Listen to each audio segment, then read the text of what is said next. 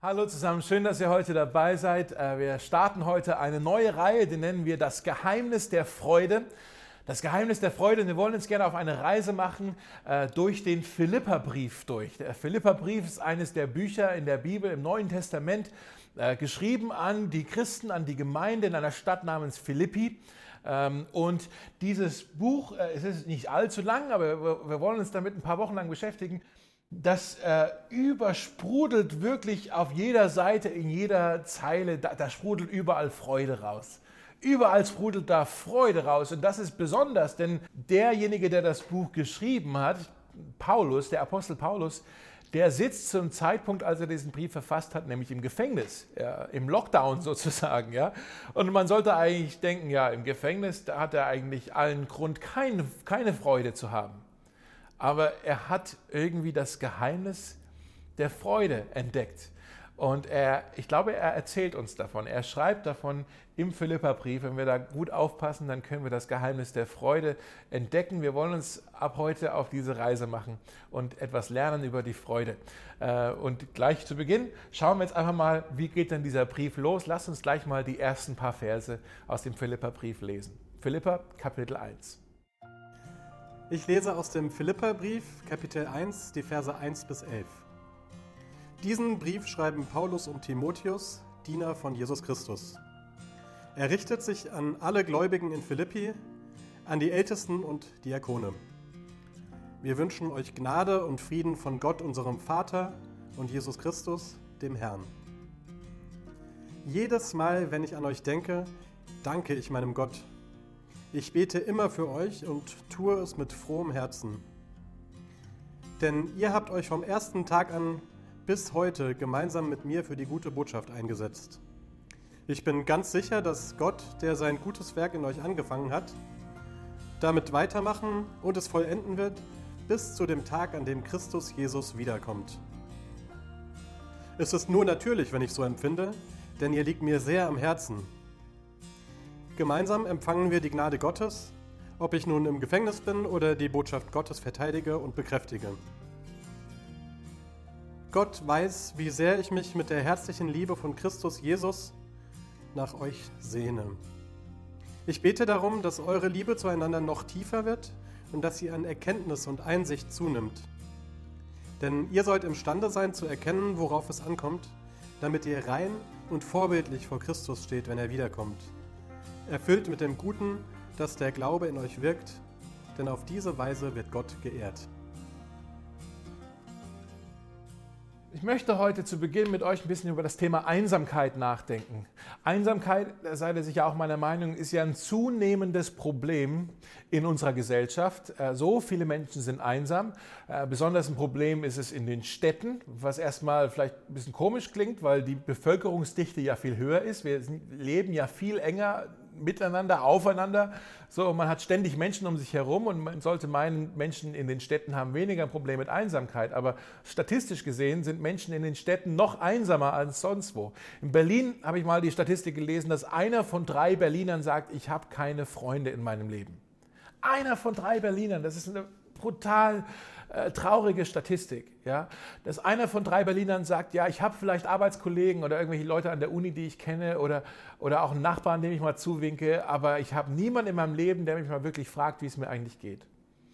47 Prozent der Bevölkerung haben gesagt, ähm, dass sie sich regelmäßig ausgeschlossen und alleine fühlen. 47 Prozent, fast die Hälfte der Bevölkerung fühlt sich alleine. Und jetzt ist diese Pandemie, jetzt haben wir diese Pandemie an der Backe und wir müssen überall Social Distancing machen, ja. Wobei ich mag dieses Wort auch gar nicht mehr, Social Distancing. Eigentlich machen wir ja nur Distancing, wir halten Abstand, aber da ist nichts Soziales daran, an dem, was wir hier machen, ja. Und Einsamkeit ist für ganz viele Menschen, vielleicht auch für dich, aber auch für ganz viele Menschen in unserem Umfeld wirklich zu einer brutalen Realität geworden. Auf der anderen Seite wissen wir, das ist jetzt nicht irgendwie ein aktuelles Problem, das war ja schon immer auch irgendwie ein Problem. Schon ganz am Anfang der Menschheitsgeschichte äh, können wir lesen im ersten Buch Mose, äh, Kapitel 1, ja, wo Gott die Welt erschaffen hat. die vollkommene Welt zu dem Zeitpunkt. Alles war noch sehr gut. Das heißt sogar, äh, im ersten Buch Mose, Kapitel 1, Vers 31 steht, Gott sah alles, was er gemacht hatte und sagte, es ist so sehr gut. Alles war sehr gut. Und dann nur ein paar Verse später steht dann da und Gott, der Herr, sagte, es ist nicht gut, dass der Mensch allein sei. Dass Adam, der Mensch, die Menschheit, Adam steht ja auch für die Menschheit, das ist nicht gut, wenn die Menschen alleine sind. Versteht ihr das? Selbst in dieser perfekten, vollkommenen Welt damals, im Paradies noch, ja, vor dem Sündenfall, gab es eine Sache, die war nicht gut. Das erste, wo Gott gesagt hat, das ist nicht gut, ist die Einsamkeit. Ist die Einsamkeit. Und Adam, der lebte ja in, in, in, der, in der perfekten Beziehung mit Gott. Er hatte Gemeinschaft mit Gott und doch fehlte ihm was. Er brauchte auch Gemeinschaft mit einem Gegenüber. Und manchmal, wisst ihr, da, da, da beten wir oder, oder singen wir so irgendwie, oh Herr, ich brauche nur dich. Und ich, ich weiß nicht, eigentlich stimmt das ja nicht. Also ich weiß, was wir damit sagen wollen, Herr, ich brauche nur dich, aber eigentlich brauchen wir eben nicht nur Gott. Gott hat uns so geschaffen, dass wir auch einander brauchen. Das Leben dass wir leben sollen, das leben wir nicht nur alleine oder auch nicht nur alleine mit Gott. Wir sollen es auch miteinander leben, miteinander teilen. Äh, wir brauchen einander. Äh, das Leben ist fürs Kollektiv gedacht. Ja? Gottes Antwort auf die Einsamkeit ist Gemeinschaft, ist die Gemeinde, ist das Miteinander. Und in den ersten Worten hier vom Philipperbrief sehen wir eigentlich, wie Paulus eine gesunde Gemeinschaft, eine gesunde Gemeinde beschreibt und uns eigentlich damit so ein bisschen aufruft, hey, das, so sollt ihr Gemeinde leben. Das soll euer Ziel sein, damit niemand mehr alleine sein muss. Wenn ich dich fragen würde, jetzt in Lockdown, ähm, was vermisst du an Mosaik am meisten? Was fehlt dir am meisten? Oder anders gefragt, ähm, auf was freust du dich am meisten, wenn der Lockdown vorbei ist und wir wieder durchstarten? Äh, auf was freust du dich schon am meisten? Worauf, hast du Vorfreude? Ja? Ähm, ich glaube, wir können hier in den ersten Versen vom Philipperbrief können wir sehen, was Paulus an der Gemeinde in Philippi am meisten geschätzt hat, am meisten geliebt hat und was er vielleicht in seinem Gefängnis auch am meisten an dieser Gemeinde äh, vermisst hat. Und heute zu Beginn der Reise, äh, zu Beginn dieser neuen Predigtreihe, äh, möchte ich euch einladen, einfach mit mir die äh, Gemeinde in Philippi erstmal ein bisschen besser kennenzulernen, damit wir auch in den kommenden Wochen ein bisschen verstehen, an wen schreibt denn der Paulus überhaupt diesen Brief. Ja? Und hoffentlich können wir uns dann heute, wenn wir uns die Philippa anschauen, auch ein bisschen schon mal daran erinnern, was für eine Art von Gemeinde wollen wir eigentlich sein. Weil von den Philippern können wir ganz viel lernen. Und hoffentlich weckt das in uns so eine Art Vorfreude auf unser Wiedersehen, auf den Tag, wenn es wieder losgeht und wir wieder durchstarten. Also, das Erste, was wir hier sehen können bei den Philippern, und das ist auch etwas, was wir uns für unsere Gemeinde wünschen, was wir leben wollen, ist Verbundenheit. Vielleicht schreibt euch das auf. Verbundenheit. Das heißt, wir haben uns gern. Wir haben uns gern. Das häufigste Bild für Gemeinde in der Bibel, äh, mehr als jedes andere Metapher, ist äh, Familie. Die Gemeinde wird mit einer Familie verglichen. Äh, wird gesagt, die Gemeinde ist eine Gemeindefamilie. Selbst in den Paulusbriefen allein, so oft erwähnt er auch irgendwelche Leute beim Namen, die er halt kannte. Und immer wenn er dann Leute namentlich erwähnt, dann schreibt er da mit so viel Verbundenheit, mit so viel Wärme, mit Herzlichkeit, äh, mit Liebe. Äh, dass man merkt sofort, und das wiederholt sich, wie gesagt, ständig in der ganzen Bibel, die Gemeinde soll eine Familie sein. Wir, die Gemeinde, wir gehören zusammen wie eine Familie. Schaut mal hier zum Beispiel in Vers 7, sagt Paulus, es ist nur natürlich, wenn ich so empfinde, denn ihr liegt mir sehr am Herzen. Ihr liegt mir sehr am Herzen. Ihr seid nicht irgendwelche Kollegen in einer anderen Stadt. Nein, ihr liegt mir am Herzen. Ihr seid mir nahe. Ich trage euch in meinem Herzen. Und im nächsten Vers heißt es, Gott weiß, wie sehr ich mich mit der herzlichen Liebe von Jesus Christus nach euch sehne. Paulus, der, der hat Liebe für seine Glaubensgeschwister in seinem Herzen. Er sehnt sich nach ihnen. Ja? Merkt ihr das, wie warm der, wie verbunden der sich mit denen fühlt? Ich habe neulich mit einer Frau gesprochen äh, und die hat mir gesagt, ach, diese ganze Corona-Krise hat ja auch irgendwie jetzt was Gutes gehabt. Ich habe jetzt zum Beispiel gelernt, sagte sie, dass ich gar nicht in die Kirche gehen muss, äh, ich werde auch nicht mehr zurück in eine Kirche gehen oder eine Gemeinde gehen. Ich mache jetzt einfach Kirche immer zu Hause. Äh, auch wenn das Corona-Ding vorbei ist. Ich werde einfach immer Kirche zu Hause machen. Und dann habe ich gefragt, was meinst du jetzt damit? Und, und sie meinte, naja, ich habe hier auf YouTube, ähm, kann ich äh, den Worship, die Musik anmachen, die Lobpreismusik von dieser Gemeinde in Amerika. Äh, das gefällt mir so gut und da singe ich einfach damit. Und dann, wenn die fertig gesungen haben, dann gehe ich auf Spotify und da mache ich dann den Podcast an von meinem Lieblingsprediger und dann höre ich mir das an und gut ist. Und dann habe ich Kirche zu Hause gehabt. Und als sie das gesagt hat, da habe ich gedacht, ich wollte ja, ganz ehrlich, ich wollte ihr am liebsten in, ins Gesicht hauen. Ja, so. ich habe gesagt, was hast du denn jetzt noch nicht verstanden? Du verwechselst hier was ganz gewaltig. Du verwechselst Gottesdienst mit Gemeinde. Du verwechselst Gottesdienst mit Kirche die, Kirche, die Gemeinde, wir sind doch nicht nur eine Veranstaltung. Wir sind doch nicht nur ein Event, wo du hingehst. Wir sind auch nicht nur ein Gebäude, wo du hingehst oder ein Ort, wo wir uns halt versammeln. Nee, wir sind eine Familie, wo wir dazugehören, wo, wo, wo du Teil davon bist, wo, an die man irgendwie ja auch äh, gebunden ist an diese Familie. Hier sehen wir das auch in, in Vers 3. Da heißt es jedes Mal, wenn ich an euch denke, danke ich meinem Gott. Er sagt in anderen Worten, ich muss immer noch an euch denken. Ich bin zwar nicht mehr bei euch, ich sitze jetzt hier im Knast, aber ich muss immer noch an euch denken. Ihr seid meine Familie. Ich fühle mich hier verbunden. Ich muss an euch denken. Und sind wir mal ganz ehrlich, dieses Ding von Verbundenheit oder dieses Ding von wir haben einander gern, wir haben einander lieb, das ist leichter gesagt als getan, oder? Das ist nicht immer so ganz leicht. In jeder Gemeinde, wirklich in jeder Gemeinde, äh, findet man drei verschiedene Arten von Menschen.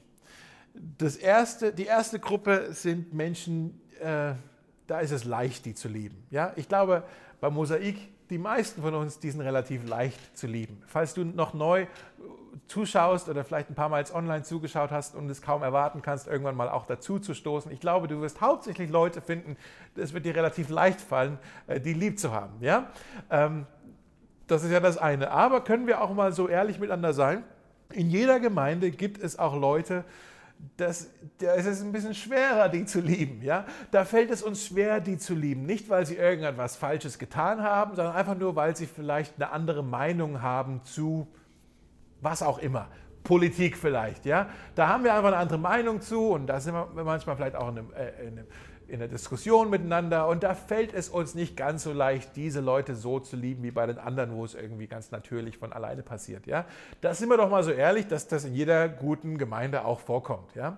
Und dann eine dritte Gruppe, die gibt es auch in jeder Gemeinde, so ehrlich müssen wir sein, sind Menschen, denen müssen wir vergeben, weil sie uns tatsächlich wehgetan haben. Und das ist schwer, weil in jeder Gemeinde kommt es leider auch immer wieder mal vor, absichtlich oder unabsichtlich, dass sich Menschen auch mal verletzen. Das ist ja irgendwie auch ganz klar, je näher wir uns kommen, wenn wir sagen, wir sind hier wirklich miteinander verbunden, wir machen nicht nur eine Veranstaltung zusammen, sondern gehen nach Hause, sondern wir sind Familie miteinander, dann ist doch klar, je näher man anderen Menschen kommt, umso eher passiert es auch mal, dass man sich gegenseitig verletzt. Umso höher, umso mehr steigt diese Chance, dass das passiert. Ja? Und in jeder Gemeinde kommt es auch vor, dass sich Menschen gegenseitig mal äh, verletzen und sich dann auch äh, vergeben müssen. Ich kann mich erinnern, ähm, Jenny und ich, als wir äh, ja, durchgestartet sind in, in unserem Dienst in Gemeinden, da sind wir ja, manche von euch wissen das, wir waren ja ein paar Jahre in Irland, in Nordirland und haben dort in der Gemeinde gearbeitet, in, in, in, äh, außerhalb von Belfast. Ja. Ähm, und dort war der Hauptpastor, der Seniorpastor dort, äh, Philipp heißt er, ähm, super Typ. Ähm, ich habe wahnsinnig viel von dem lernen dürfen. Äh, der hat mir damals, der hat mich ja unter seine Fittiche genommen. Ich war ja noch jung, ja, und der hat einfach mir da die Chance gegeben, mal durchzustarten in, in den Gemeindedienst. Ja, es war ja eine super Sache. Ähm, aber ich denke auch, wir sind unterschiedliche Generationen gewesen. Ich war sicher auch brutal naiv und vielleicht auch ein bisschen äh, idealistisch, so wie Gemeinde zu funktionieren hat. Und wir haben jetzt nicht zu allen Themen unbedingt immer die gleiche Meinung gehabt. Ja? Wir haben uns gut eingekruft. Ich glaube, wir haben gut auch miteinander harmoniert. Aber es gab durchaus auch ein paar Sachen, wo wir einfach verschiedene Meinungen hatten. Ja? So weit, so gut. Ich kann mich erinnern, einmal hatten wir Sonntagabends eine Veranstaltung, einen Gottesdienst oder sowas. Und danach ich glaube, wir waren halt beide danach ziemlich müde. Ich habe in diesen Gottesdienst oder diese Veranstaltung wahnsinnig viel investiert und vorbereitet und irgendwie hat diese ganze Veranstaltung nicht so hingehauen, wie ich es mir halt vorgestellt habe. Und dann war ich ein bisschen frustriert. Ich dachte, ah, das war jetzt irgendwie, Ich habe das ganz anders mir jetzt erdacht und war super frustriert. Und dann sind wir beide aneinander geraten. Und es gab eben dieses äh, Wortgefecht. Und wir haben uns wirklich miteinander gefetzt an dem Abend. Ja? Und ein paar Worte sind gefallen, die haben wirklich auch äh, verletzt. Ich habe Dinge gesagt, die haben ihn verletzt. Er hat auch ein paar Dinge gesagt, die haben mich verletzt. Und, uh, und wir sind nach Hause gefahren und ich dachte, ich habe echt gekocht. Und ich dachte, oh, jetzt, was war denn das jetzt auch noch so gefetzt am Ende von diesem Abend? Uh, und ich wusste, am nächsten Tag, am Montagmorgen, haben wir unser Staff-Meeting. Dann treffen wir uns dann wieder. Und ich, ich wollte am nächsten Morgen, ich, ich, ich wollte auch gar nicht hinfahren, ehrlich gesagt. Ich bin gefrühstückt und ich immer noch, war noch so sauer oder auch nervös, jetzt da wieder hinzufahren, weil ich wusste oder ich dachte, ich habe erwartet, jetzt gehen wir da hin und wir streiten genau, wir machen genau da weiter, wo wir am Abend vorher aufgehört haben. Es wird jetzt so ein, so ein Morgen sein, wo wir einfach nur zu streiten würden. Ja? Naja, dann bin ich zum, zur Gemeinde gefahren, ins Gemeindebüro und Philipp kam dann rein und streckt mir die Hand aus und sagt Entschuldigung. Und er, er hat Größe ja, gezeigt und eigentlich wünschte ich, ich hätte diese Größe gehabt, denn ich glaube, was ich zu ihm gesagt habe, war eigentlich viel schlimmer, als was er zu mir gesagt hat und ich hätte eigentlich mich zuerst bei ihm entschuldigen müssen. Aber er, er hat mir zuerst äh, die Hand angeboten und mich um Entschuldigung gebeten und dann haben wir uns kurz ausgesprochen und dann war das Ding geklärt. Und ich habe aber nach wie vor so gedacht, ja, das ist jetzt geklärt, damit wir jetzt unser Meeting hier machen, aber das kocht doch bestimmt irgendwann mal wieder hoch, ja. Und ich habe ihn noch einmal gefragt, ist wirklich jetzt alles gut? Und dann hat er dann diesen Satz gesagt und der ist mir echt hängen geblieben. Er hat gesagt, Dave, sowas kommt in den besten Familien mal vor. Sowas kommt in den besten Familien mal vor. Und dann dachte ich, das denke ich bis heute noch dran. Das ist es doch. Wenn wir sagen, wir sind Familie miteinander, wenn wir echt miteinander sein wollen, dann ist es doch klar, dass es ab und zu vielleicht auch mal fetzt oder auch mal knallt oder wir zumindest ähm, unterschiedliche Meinungen haben und auch manchmal vielleicht aneinander uns ein bisschen reiben. Ja? Ähm, Übrigens, falls du dich jetzt wunderst, ich rede jetzt nicht in irgendeine bestimmte Situation rein, falls du dich jetzt fragst, was ist denn jetzt beim Mosaik passiert, warum sagt der Dave das nicht? Ich sage es einfach mal so geradeaus, weil ich, ich, also wenn wir uns mal streiten sollten, ja, da werde ich nicht sofort nervös und dachte, was ist bei uns los, jetzt streiten wir uns. Nee, das heißt doch nur, dass es echt ist, dass wir Familie sind miteinander. Ich glaube, ich werde nervös, wenn, wenn wir uns nie aneinander reiben sollten und wenn wir immer uns alle nur ganz brav benehmen und wir immer alle nur höflich distanziert sind, dann denke ich, ja, was, dann machen wir uns doch nur was vor hier, dann sind wir doch nicht Familie miteinander. Ja, wir, wir wollen verbunden miteinander sein. Das ist auch nicht immer so leicht, das will ich sagen. Ja, aber Gemeinde, wie gesagt, Gemeinde ist keine Veranstaltung, Gemeinde ist kein Ort, Gemeinde ist eine Familie, wo wir miteinander verbunden sind. Gemeinde ist eine Gruppe von Freunden, wo wir sagen, wir sind zusammengeschweißt, wir, wir wollen zusammen alt werden, wir wollen zusammen sterben eines Tages, ja? Entweder beerdigst du mich oder ich dich, aber wir werden alt zusammen. Das ist Gemeinde. Wir sind verbunden. Dann ein zweites, was wir hier sehen im Philipperbrief, äh, ist eine Offenheit. Eine Offenheit sehen wir hier. Ähm, das heißt, wir heißen jeden willkommen. Wir heißen alle willkommen. Das heißt, äh, wir sind nicht nur eine Gemeinde, wir sind miteinander verbunden und wir haben uns halt lieb, Nein, wir lieben es auch, wenn andere Leute mit dazukommen. Und wir heißen sie gerne mit offenen Armen bei uns willkommen. Offenheit, ja? Äh, ich möchte es mal so erklären. Vor ein paar Jahren haben wir hier, hier äh, in Deutschland vor allem äh, das Reformationsjubiläum gefeiert. Ja, 500 Jahre nach Martin Luther feiern wir die Reformation. War ein Riesenfest. Ich finde es auch schön, dass es ordentlich gefeiert wurde. Aber ich habe, äh, als das war, habe ich zu dem Zeitpunkt mit einem Freund von mir äh, gesprochen, äh, der ursprünglich aus Nigeria kommt. Und der hat sich das hier alles so ein bisschen angeschaut, wie wir das halt hier feiern. Und der hat dann tatsächlich mal das Kommentar rausgehauen. Er hat gesagt, das ist ja schön und gut, aber ja, ihr Deutschen, ihr wisst schon, dass der Martin Luther das Christentum jetzt nicht erfunden hat. Ne? Ihr tut gerade ein bisschen so, als ob Martin Luther das Christentum erfunden hat. Wisst ihr eigentlich, dass es vorher auch schon mal 1500 Jahre Christentum gab? Und das, er hat es so ein bisschen als Witz gesagt, aber eigentlich ist es doch so wichtig, gerade für uns Deutsche, wo wir hier in unserem Land ja so eine äh, reiche christliche Tradition ja zumindest haben, dass wir uns klar machen, ja, wir sind Teil von einer Bewegung und von einer Familie, die ihren Ursprung in einem Mann findet, der im Nahen Osten gewohnt hat und nie in Deutschland war und auch kein Wort Deutsch gesprochen hat. Ein einfacher Mann, der eigentlich auch in seinem Leben keinen großen Radius gemacht hat. Er war als, als Kind mal als Flüchtling in Ägypten, aber ansonsten war er eigentlich ziemlich an Ort und Stelle geblieben und ist nicht groß rumgereist. Äh, und war ein einfacher Mann, ein einfacher Handwerker, aber für uns ist dieser Jesus der Retter der Welt, der Retter der ganzen Welt. Wie ist er zum Retter der Welt geworden, äh, dass wirklich Menschen auf aller, in aller Welt gerettet, weil er am Ende seiner Zeit auf Erden, bevor er zum Vater gegangen ist, hat er zu seinen Jüngern, zu seinen Nachfolgern gesagt, ihr geht jetzt hin in alle Welt. Nicht nur hier in Jerusalem, auch in Judäa und Samarien bis ans Ende der Welt. Geht überall hin und auch nach Philippi und auch bis nach Europa und auch sonst überall ans Ende der Welt. Geht überall hin, denn diese Rettung, die ich jetzt hier teuer erkauft habe und möglich gemacht habe am Kreuz, die ist wirklich für alle da. Und alle sollen das hören. Da haben wir letzte Woche auch drüber gesprochen. Wir wollen alle einladen. Alle sollen eingeladen werden. Jesus sagt zu seinen Nachfolgern, schließt alle mit ein, überspringt niemand. Alle sollen das hören. Alle sind willkommen. Alle dürfen Teil sein von dieser Familie. Und das ist wichtig, dass wir das kapieren, denn wenn das Reich Gottes nicht diese Offenheit hätte, dann säßen du und ich heute nicht hier. Dann wären wir jetzt nicht hier. Wir wären nicht Teil davon. Wir sollen alle willkommen heißen, egal welche Herkunft sie haben, egal welche Sprache sie sprechen, egal welche Einkommensverhältnisse sie haben, egal welche Lebensgeschichte sie haben, egal ob jung oder alt, Mann oder Frau, äh, Single oder verheiratet oder geschieden oder verwitwet, egal ob fromm oder fragend, egal ob glücklich oder traurig, alle sind herzlich eingeladen. Schaut mal hier, wie fängt denn Paulus diesen Philipperbrief an? Da ist hier dieser Satz, den überlesen wir ja so schnell. Da steht, diesen Brief schreiben Paulus und Timotheus. Wir sind Diener von Jesus Christus.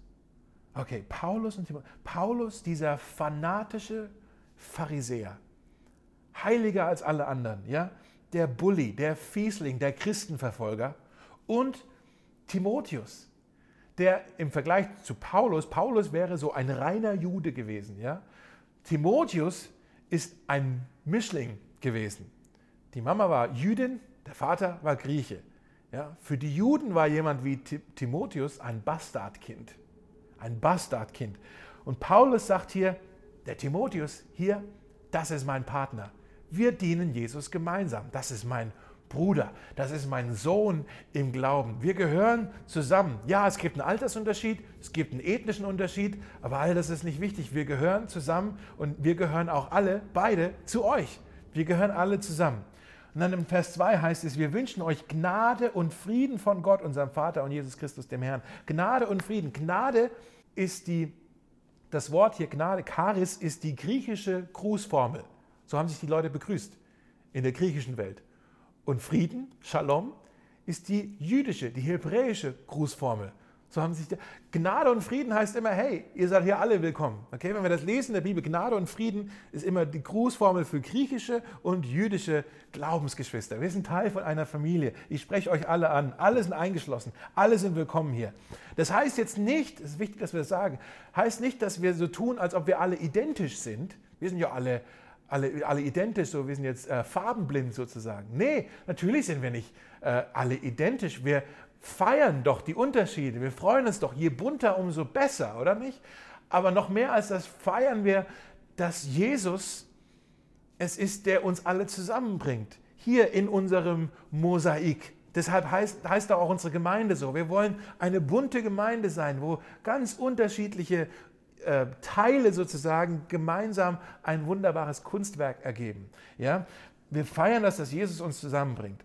Und ich weiß, jetzt sagst du vielleicht, ja, aber was ist denn mit der Sünde? Was ist, wenn da jetzt jemand ist, der, der Sünde hat, soll man den dann auch willkommen heißen? Und es ist wichtig, dass wir das kapieren. Wir sagen, komm so, wie du bist. Wir sagen damit nicht, bleib so, wie du bist. Nein, keiner von uns sollte so bleiben, wie er ist. Wir wollen uns doch verändern lassen von Jesus. Ja, wir sollen doch nicht so bleiben, wie wir sind. Das ist doch irgendwie der bescheuerste Spruch in unserer Gesellschaft. Ja, bleib doch nur dir selbst treu, bleib so, wie du bist. Nee, ich will gar nicht so bleiben, wie ich bin. Es gibt so viel in meinem Leben, das mag ich überhaupt nicht an mir. Ich möchte mich da verändern lassen. Wir sagen nicht, bleib so, wie du bist, aber wir sagen, komm so, wie du bist. Und dann lass dich verändern.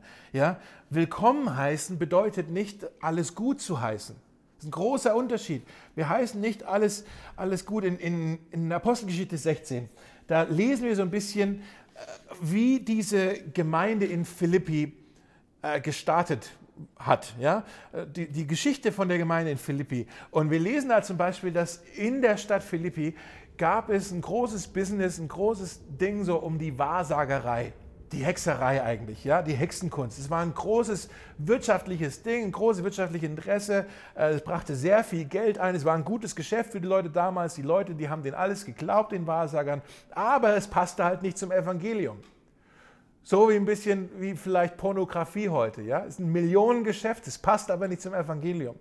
Und das Problem war bei den Philippern, ähm, dass sich jetzt dann in der Gemeinde, Paulus und Silas waren da, haben die Gemeinde gegründet und äh, Leute haben sich bekehrt haben ihr Leben verändert und sind nicht mehr hin zu den Wahrsagern. Und die Wahrsager, die haben irgendwann gemerkt, ja, wir haben jetzt hier ein bisschen einen Einkommensverlust. Uns fehlt hier ein bisschen Kohle am Ende des Monats, wenn die ganzen Leute, die hier Christen werden, nicht mehr kommen und bezahlen und sich irgendwelchen Quatsch erzählen lassen. Und die wurden mit der Zeit richtig sauer. Und die sagen, hey, uns fehlt hier die Kohle. Und haben natürlich dann Paulus und Silas auserkoren und gesagt, ey, ihr habt hier diese, diese neue Religion hierher gebracht. Was fällt euch ein? Jetzt haben wir keine Kohle mehr. Und da heißt es dann, dass Paulus und Silas, die wurden auf den Marktplatz in der Mitte der Stadt gebracht und dann wurden die Kleider von ihnen gerissen und sie wurden mit Knüppeln verprügelt und anschließend ins Gefängnis geworfen. Und im Gefängnis, da wurden sie begrüßt von einem äh, Gefängniswärter. Ja? Das war ein Folterknecht, der war brutal. Der hat wahrscheinlich die ganze Nacht ähm, auch sich darauf eingestellt, ich mache jetzt hier gleich weiter mit den und allen anderen hier im Gefängnis auch. Aber was ist dann nachts passiert? Können wir lesen in Apostelgeschichte 16. Es gab ein Erdbeben und die Türen springen auf und die Ketten fielen ab und eigentlich konnten die Gefangenen jetzt alle weglaufen. Oder noch mehr, die konnten sich jetzt endlich an diesem Folterknecht, an diesem Gefängniswärter rächen, ja, für all den Schmerz, den er ihnen angetan hat. Aber was haben sie gemacht? Was sagen Paulus und Silas? Sie sagen, hey, Gefängniswärter, weißt du eigentlich, dass du hier auch willkommen wärst? Dass Jesus dich auch willkommen heißen würde? Und sie erzählen ihm vom Evangelium, von der guten Nachricht, von wer, davon, wer Jesus ist. Und dieser Mann glaubt. Und da heißt es, er und seine Familie ließen sich taufen. Was heißt denn das? Die Taufe ist das Symbol dafür, dass sie aufgenommen wurden in der Gemeinde. Sie wurden aufgenommen, sie wurden willkommen geheißen in der Gemeinde. Dieser brutale Gefängniswärter wurde zu einem Familienmitglied. Ist das nicht Wahnsinn? Er wurde willkommen geheißen. Das heißt nicht, dass die Christen damals gesagt haben, hey, und übrigens, wir finden das total gut, wie du immer die anderen Gefangenen gefoltert hast. Finden wir total gut. Nee, haben die doch gar nicht damit gesagt. Aber in Römer 15, ist es Römer 15? Ja, da heißt es, nehmt einander an, so wie Christus euch angenommen hat. Jesus hat mich angenommen, da war mein Leben noch nicht vollkommen. Ich habe mein Leben noch nicht aufgeräumt. Jesus hat mich angenommen, so wie ich bin. Und jetzt ist er mit mir auf einer Reise unterwegs. Und genauso sollen wir auch andere annehmen. Genauso sollen wir auch andere willkommen heißen. Und nur Jesus gibt uns die Kraft, das zu tun. Nur Jesus kann aus uns so eine Gemeinschaft formen, die es sonst, was Vergleichbares gibt es doch gar nirgends. Diese Haltung von Jesus, das soll auch unsere Haltung sein. Hier soll wirklich jeder herzlich willkommen sein. Ich möchte das sagen, auch du, du bist hier herzlich willkommen. Wir würden uns so freuen, wenn du auch Teil bist von dieser Gemeinde, egal wer du bist, egal woher du kommst, egal was du getan hast, auch egal was dir angetan wurde. Du bist hier herzlich willkommen. Mehr noch, du, wir wollen dich hier haben.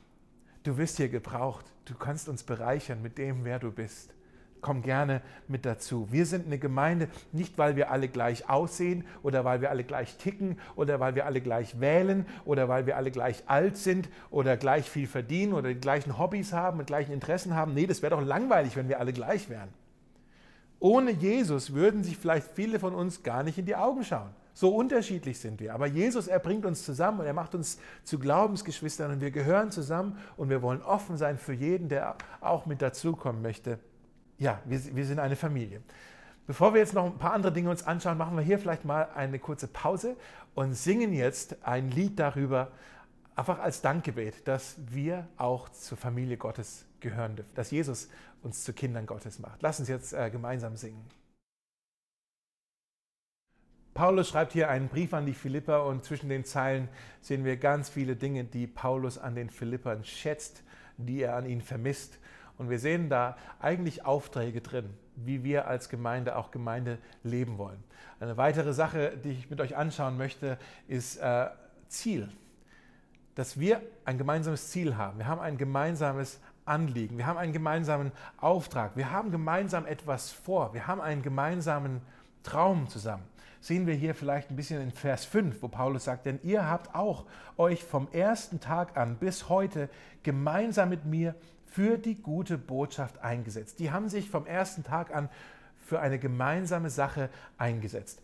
Äh, ich habe gerade schon gesagt, in der Apostelgeschichte 16 können wir lesen von diesem ersten Tag, äh, wie diese Gemeinde dort überhaupt angefangen hat. Da gab es eine Frau, die hieß Lydia. Die war eine Händlerin, äh, recht wohlhabend.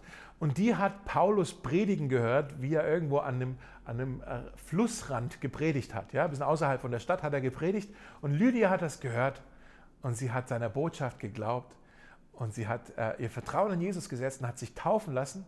Und dann hat sie gesagt, hey, ich habe hier in der Stadt, ich habe ein ziemlich großes Haus. Also wenn wir uns irgendwo treffen wollen, äh, wir müssen uns nicht hier am Fluss treffen, wir können uns auch bei mir zu Hause treffen. Ich würde gerne Gastgeberin sein. Sie war unglaublich großzügig und ihr Haus wurde dann das Gemeindehaus. Die Gemeinde in Philippi hat sich ähm, bei Lydia in ihrem Haus zu Hause getroffen. Philippi ist eine Stadt übrigens, die ist in Mazedonien. Und Paulus schreibt an, ganz, an mehreren Stellen, schreibt er über die Christen in Mazedonien, die in seinen Augen besonders großzügig waren. Die waren bekannt dafür, großzügige Menschen äh, zu sein. Die Philipper waren, waren eine großzügige Gemeinde gewesen, ähm, obwohl sie selber gar nicht so viel hatten. Mit anderen Worten, die Christen in Mazedonien, die Christen in Philippi, die wollten unbedingt Teil sein von dem, was Gott in dieser Welt tut. Die wollten Teil, die hatten, ja sicher, die hatten ein Herz für ihre Stadt. Die wollten eine Gemeinde sein für ihre Stadt, für Philippi. Aber die hatten auch ein Herz für die ganze Welt. Die wollten darüber hinaus auch Teil sein von dem, was Gott in der ganzen Welt getan hat. Die hatten eine lokale Vision und eine globale Vision. Die hatten, also um das Wort zusammenzusetzen, die hatten eine lokale Vision. Und so ähnlich ist es ja bei uns bei Mosaik auch. Wir wollen eine Gemeinde sein hier in der Stadt. Wir wollen hier was für Jesus bewegen. Aber nicht nur hier. Wir wollen auch sehen, wie Gottes Reich in ganz vielen Städten in der Welt wirklich Dinge in Bewegung setzt. Deshalb freuen wir uns über unsere Partner Partnergemeinden in anderen Städten, über neue Gemeindegründungen in anderen Städten. Wir feiern das und wir, wir, wir wollen da irgendwie auch Teil davon sein. Wir wollen das unterstützen. Okay, wir haben ein gemeinsames Anliegen. Eine weitere Sache, die wir sehen hier in den ersten Sätzen vom Philipperbrief, ist Treue. Treue. Das heißt, wir halten zusammen, egal was kommt. Und vielleicht ist das jetzt ähm, der Punkt, der für uns jetzt in dieser Zeit äh, vielleicht der relevanteste von den allen ist. Ja? dass wir zusammenhalten, egal was kommt. Denn dieses ganze Corona-Ding ist ja für jeden Einzelnen, aber auch für uns als Gemeinde eine Riesenherausforderung. Und ich glaube, ich habe es vor ein paar Wochen schon mal gesagt, vor zwei Wochen glaube ich, dass wir als äh, Gemeinde, es bedarf jetzt wirklich von jedem Einzelnen auch eine Entscheidung zu sagen, ich, wir, ich tue jetzt meinen Teil, dass wir zusammenhalten. Ich halte jetzt auch an dieser Gemeinde fest. Wir halten jetzt zusammen. Ich möchte jetzt hier Loyalität zeigen. Ja? Wir, wir halten zusammen, egal was kommt. In Vers 7 hier vom Philipperbrief, Kapitel 1, sehen wir, wie Paulus davon schreibt, wir haben gemeinsam Gnade empfangen. Das ist das, was uns eint. Wir haben da was gemeinsam erlebt. Wir, wir sind hier zusammengeschweißt deswegen. Und ihr habt mich unterstützt, schreibt Paulus, äh, als ich überall äh, gepredigt habe und die gute Nachricht verkündigt habe. Mit anderen Worten, Paulus sagt, ihr standet mir zur Seite, als ich irgendwie ja der erfolgreiche Gemeindegründer war, ja, der, der Promi-Pastor, der die super ganz vielen Bekehrungen hatte oder der die netten Briefe schreibt, die alle so gerne lesen. Ja, da, da standet ihr mir zur Seite. Aber Paulus schreibt auch in diesem gleichen Vers, ihr habt mich auch unterstützt, jetzt wo ich im Knast bin. Jetzt, wo ich mich unbeliebt gemacht habe, jetzt, wo alle mich vielleicht auslachen, jetzt, wo ich der Spott geworden bin, da seid ihr auch ähm, treu geblieben. Paulus und die Philipper, die gingen wirklich durch Höhen und Tiefen gemeinsam die haben zusammengehalten. Paulus wusste, die Christen in Philippi, das sind nicht nur irgendwelche schönen Wetterfreunde, die halt äh, mit mir durch die guten Zeiten gehen, die halt so lange bleiben, wie sie irgendwie denken, dass sie jetzt von dieser Beziehung profitieren. Nein, Paulus wusste, das sind keine schönen Wetterfreunde, das sind wirklich Freunde fürs Leben, die sind treu, die sind entschlossen, die sind loyal, die sind beständig, die bleiben auch dann, wenn es mal ungemütlich wird. Ja? Wenn wir einen Vater im Himmel haben, der uns in seinem Wort verspricht, ich werde dich nie verlassen und dich nicht im Stich lassen. Wie wäre es, wenn wir als seine Kinder uns das auch gegenseitig sagen können? Ich werde dich nie verlassen, ich werde dich nie im Stich lassen. Denn wir haben, das ist das Letzte, wir haben eine gemeinsame Hoffnung. Wir haben eine gemeinsame Hoffnung, denn wir wissen, wir haben das Beste eigentlich noch vor uns. Und das ist jetzt vielleicht schon mal der erste Indiz auf das Geheimnis der Freude, das wir hier im Philipperbrief entdecken werden. Das Geheimnis der Freude äh, ist, wir finden die Freude in der Hoffnung. Wir finden die Freude in der Hoffnung. das Gegenteil von Freude ist nicht Traurigkeit, sondern Hoffnungslosigkeit. Ich sage es nochmal, das Gegenteil von Freude ist nicht Traurigkeit, sondern Hoffnungslosigkeit. Aber hier in Philippa äh, 1, Vers 6, das ist übrigens mein Konfirmationsspruch, Leute, da steht dieser Vers, der so voller Hoffnung ist. Da steht, der in euch angefangen hat, das gute Werk, der wird es auch vollenden bis an den Tag, an dem Jesus Christus wiederkommt. Das ist so wunderbar. Auf der einen Seite gilt für uns Christen das Kreuz, wo Jesus hängt und mit seinem letzten Atemzug ausspricht, es ist vollbracht. Es ist alles getan, es ist alles vollbracht. Auf der anderen Seite gilt für uns aber auch, Gott ist noch immer nicht fertig mit uns. Er hat noch mehr mit uns und für uns vor. Das, was er äh, angefangen hat, das wird er noch vollenden. Und die vollständige Vollendung dessen, die kommt noch. Da ist noch mehr. Da ist noch mehr, was uns erwartet. Am Kreuz hat Jesus etwas für uns getan. Und bis er wiederkommt, möchte Jesus etwas in uns tun. Am Kreuz hat er etwas für uns getan, jetzt möchte er etwas in uns tun. Das heißt, er möchte uns verändern in sein Bild. Er möchte, dass wir ihm immer ähnlicher werden. Äh, wir haben jetzt nicht mehr die Zeit, aber es geht darum auch nochmal in den Versen 10 äh, und 11 vor allem. Da spricht er von, von der Frucht unserer Rettung. Ja? Er möchte Frucht in uns hervorbringen. Was ist diese Frucht? Ja, die Frucht, Frucht braucht auch immer erstmal Zeit. Das passiert nicht sofort, ja. Aber da, da ist etwas, was in uns heranwächst. Und das ist das, das Bild von Jesus selbst, dass wir immer mehr hineinwachsen in sein Bild, verändert werden in sein Bild, diese Frucht, die da in uns wächst. Und wenn er wiederkommt, dann wird er das alles vollenden. Wenn er wiederkommt, dann werden wir für immer bei ihm sein. Wir alle werden, alle gemeinsam werden wir für immer bei ihm sein. Und deshalb ist diese Gemeinde doch so besonders. Wir sind nicht irgendein Sportclub, wir sind nicht irgendein Verein, wir sind nicht nur irgendwie ein Projekt, wir sind auf ewig Familie Gottes. Wir dürfen auf ewig zu ihm gehören, das heißt auch, wir gehören auf ewig zueinander. Ich möchte jetzt zum Schluss, möchte ich dich einfach fragen, bist du schon Teil von der Familie Gottes? Bist du ein Kind Gottes? Jetzt sagst du vielleicht, ja, ist, ist nicht jeder ein Kind Gottes? Naja, die, die Bibel sagt, jeder ist von Gott erschaffen, jeder ist von Gott geliebt, aber nicht jeder ist ein Kind Gottes. Es gibt zwei Arten, wie du Teil werden kannst von der Familie Gottes. Es gibt zwei Arten, wie du Teil werden kannst von irgendeiner Familie. Entweder wirst du in eine Familie hineingeboren oder du wirst hinein adoptiert. Ja? Also wenn du Teil sein willst von einer Familie, entweder bist du reingeboren oder du wirst aufgenommen, rein adoptiert. Ja? Und das sind genau die gleichen zwei Bilder, die auch die Bibel gebraucht, um davon zu sprechen, wie wir von Gott erschaffen und von Gott geliebt, wie wir auch Kinder Gottes werden können. Die Bibel spricht davon, dass wir aufgenommen werden, adoptiert werden in Gottes Familie. Die Bibel spricht davon, dass wir durch Jesus wiedergeboren werden. Das heißt, dass wir werden reingeboren in die Familie Gottes. Ich zeige euch schnell diese zwei Verse und dann beten wir. Epheser 1, Vers 5, äh, da heißt es, von Anfang an war es Gottes unveränderlicher Plan, uns durch Jesus Christus als seine Kinder aufzunehmen.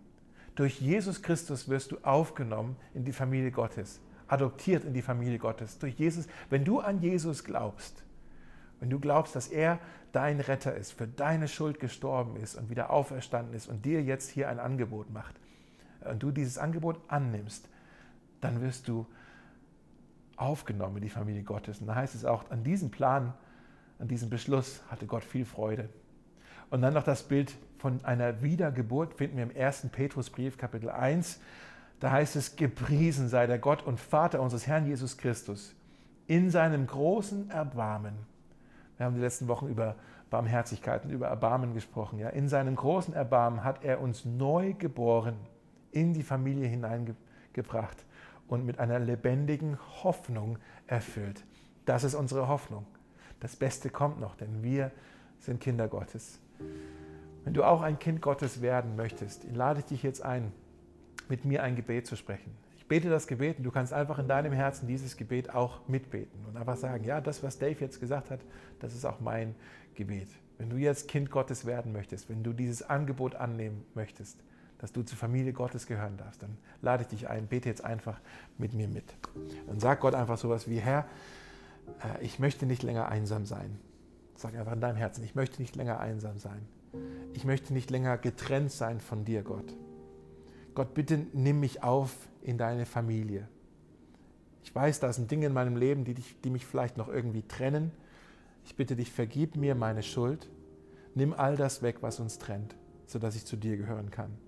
Ich sage heute Ja zu dir.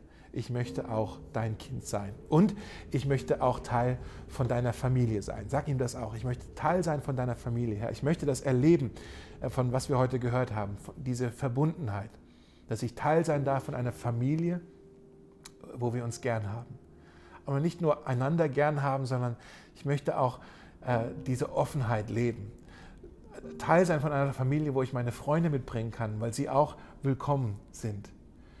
Und Herr, ich möchte Teil sein von einer Familie, die ein gemeinsames Ziel verfolgt. Ich möchte nicht mehr ziellos durchs Leben gehen. Ich möchte eine Familie haben, die mit mir durch die Höhen und Tiefen geht. Und wir wollen gemeinsam, ich möchte Teil sein von einer Familie, die an einer Hoffnung festhält, weil wir wissen dürfen, dass das Beste für uns noch kommt. Danke, Jesus, dass ich jetzt auch dazugehören darf. Ich nehme dieses Geschenk jetzt an, im Glauben und in deinem Namen. Amen. Leute, ich kann es kaum erwarten, wenn wir uns wiedersehen dürfen und wenn wir all das, wovon wir heute gesprochen haben, auch wieder richtig miteinander leben dürfen. Ja? Lass uns jetzt noch ein Lied gemeinsam singen.